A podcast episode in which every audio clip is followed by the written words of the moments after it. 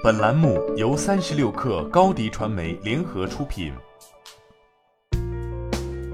本文来自三十六氪作者任雪云。对于一众造车新势力而言，除了打销量拉锯战，科创板竞速赛也已经拉开了帷幕。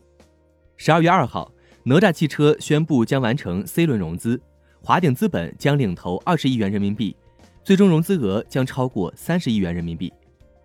华鼎资本长期专注于智能电动汽车产业链的投资，旗下股权投资基金规模近五百亿元人民币，主要投资案例包括宁德时代、华鼎国联、贝特瑞、陈道基金、睿智科技等。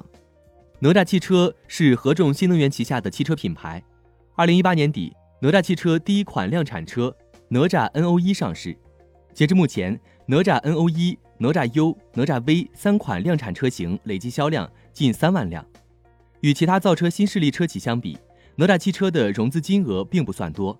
天眼查显示，除去 C 轮融资，哪吒汽车此前有四次融资历史，融资金额共计六十二点五亿元。二零二零年七月份，哪吒汽车在官微表示，C 轮融资后，计划二零二一年在科创板上市。这并非个例，威马、天际、博骏、前途、起点等多家造车新势力。均放出了为登陆科创板做准备的消息，造车新势力第二轮比赛的冲刺哨已经全面吹响。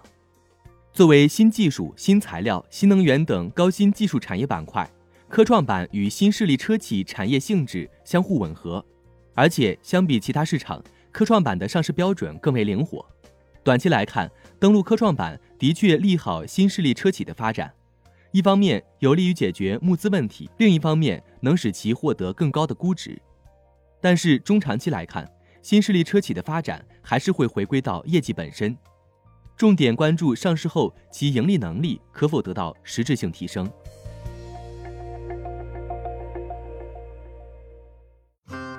欢迎添加克小七微信，qi 三六 kr，加入三十六氪粉丝群。高迪传媒为广大企业提供新媒体短视频代运营服务，商务合作请关注微信公众号“高迪传媒”。